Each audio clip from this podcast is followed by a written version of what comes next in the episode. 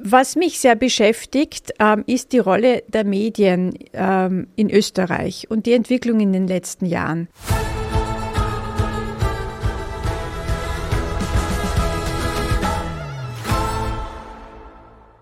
Die sogenannte vierte Gewalt oder vierte Säule ist irgendwie mit sich selbst auch nicht ganz im Reinen.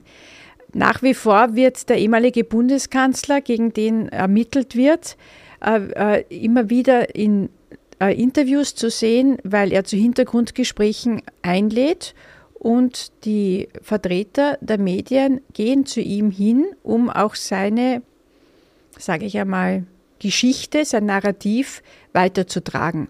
Selbst wenn sie es kritisch hinterfragen, wird natürlich das Narrativ weitergetragen, weil es ihm, nämlich dem ehemaligen Bundeskanzler, eine Präsenz gibt das ist eine Sache, die wir ja auch jetzt im Zuge der Ermittlungen sehen, wie stark diese Verbindung und Abhängigkeit von gewissen Medien wirtschaftlich mit der Politik waren. Das ist eine, das ist eine Entwicklung, die der Demokratie, der Meinungsfreiheit äh, extrem schadet, wenn plötzlich die öffentliche Meinung in Wahrheit eine veröffentlichte Meinung ist. Wenn plötzlich Journalisten nicht mehr schreiben, über ihre Meinung und analysieren, sondern wenn das sozusagen gekaufte Meinungen oder zumindest gekaufte Berichterstattung ist. Da sehe ich auch sehr, sehr herausgefordert wiederum Medien und die sozialen Medien. Wir haben in Österreich das Phänomen, dass sehr viele anerkannte Journalisten auch auf, äh, in den sozialen Medien, vorwiegend auf Twitter, tätig sind und Opinion Leader sind. Wenn man das jetzt natürlich ganz kritisch sieht, und aufsplittert, weiß man nie, spricht da jetzt der Einkommen einer Nachrichtensendung oder spricht da die Privatperson? Schreibt da jetzt der Chefredakteur oder Auslandskorrespondent der Tageszeitung XY oder ähm, ist es äh, die Privatperson? Es geht auch in Wahrheit nicht, weil Journalisten ja davon leben, Dinge zu analysieren, zu hinterfragen und zu recherchieren. Das klassische Check, Recheck, Re-Recheck-Prinzip fällt aber da völlig weg.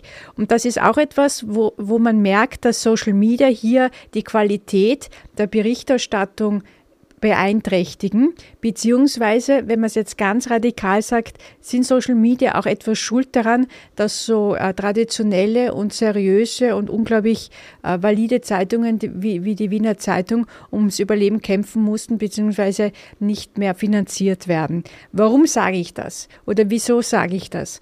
Äh, auch, die, auch die Medien fangen immer mehr an, sowohl die, die Printmedien in ihren Online-Auftritten als auch die äh, TV-Sender in ihren Online-Auftritten, Dinge in dieser ähm, schnelllebigen Welt schnell zu äh, recherchieren, schnell aufzuzeigen und ähm, relativ unqualifiziert und nicht mit sehr viel Inhaltsgehalt äh, hinauszutragen. Das bet äh, betrifft natürlich, das äh, bedeutet natürlich auch, dass sehr stark der Inhalt und die, die Faktenbasiertheit darunter leidet, weil es ist einfach ein größerer Aufwand, Aussagen zu hinterfragen, mit einem, wie ich schon vorher gesagt habe, einem sogenannten Check, Re-Check-Prinzip zu unter, unter, unterstellen. Das sind Dinge, die den Journalismus ausmachen.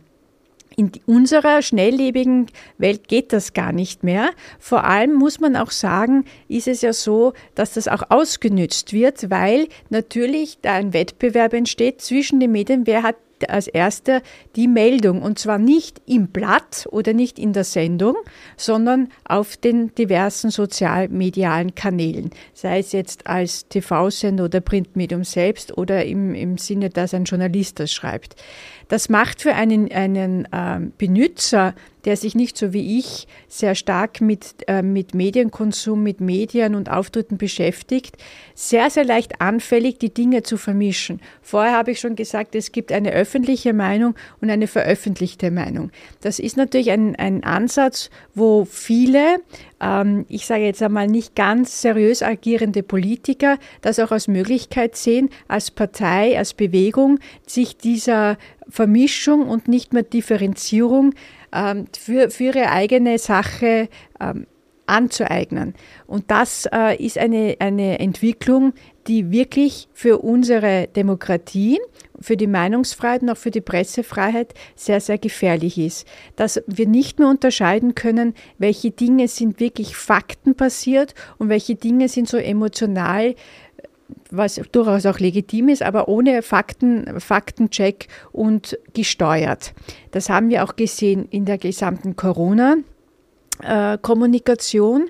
Da kam noch dazu, dass eine extreme Wissenschaftsfeindlichkeit äh, auch mit propagiert worden ist, weil Wissenschaft immer im Gegensatz zum Beispiel zur Politik das große Problem hatte oder hat, ihre sehr komplexes Thema nie, nie, rüber, nie so rübergebracht zu haben, dass die Menschen verstanden haben, wie wichtig Wissenschaft ist und vor allem, wie Wissenschaft funktioniert, weil es nicht die Ultima, die Ultima Ratio gibt oder den letzten Weisheit, äh, Weisheit letzten Schluss, damit man das richtig sagt, sondern dass, äh, wie Wissenschaft funktioniert. Und hier war wirklich eine, ein ganzes Kon äh, seltsames Konglomerat zwischen Politik, äh, deren Annahme, wie wissenschaftliche Kommunikation funktioniert und natürlich auch Vereinnahmung der Wissenschaft selber, wenn wir daran denken, dass oft auch äh, äh, Wissenschaftler mit, gemeinsam mit der Politik aufgetreten sind, um die Impfung zu verteidigen oder die Maskenpflicht zu verteidigen oder ähnliche Dinge.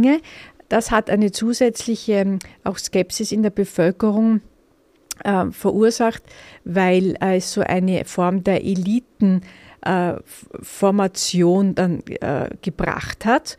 Und äh, es viele Journalisten wiederum gab, die vor allem von den Boulevardmedien genau das hinterfragt haben und auch natürlich in ihren Online-Auftritten und äh, Social-Media-Kanälen sehr beliebt ist zum Beispiel äh, hier YouTube, ähm, äh, sehr eklatant, radikal und zugespitzt, teilweise sogar demagogisch äh, gegen die Sache gespielt haben.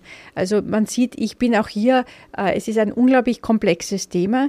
Ich finde nur, dass sich also die Medien hier auch nicht, so wie erst kürzlich, ähm, nicht anfangen sollten, sich gegenseitig zu bekämpfen. Im Zuge dieser, dieser ORF-Novelle, dass sich plötzlich die Printmedien gegen äh, den österreichischen äh, öffentlichen Rundfunk stellen der meines Erachtens ein wichtiger Bestandteil für die öffentlich-recht, äh, für die demokratiepolitische ähm, äh, Politik und Haltung in unserem Lande ist, sondern hier gilt es auch, dass die Medien zusammenhalten und auch selbstkritisch die letzten Jahre hinterfragen.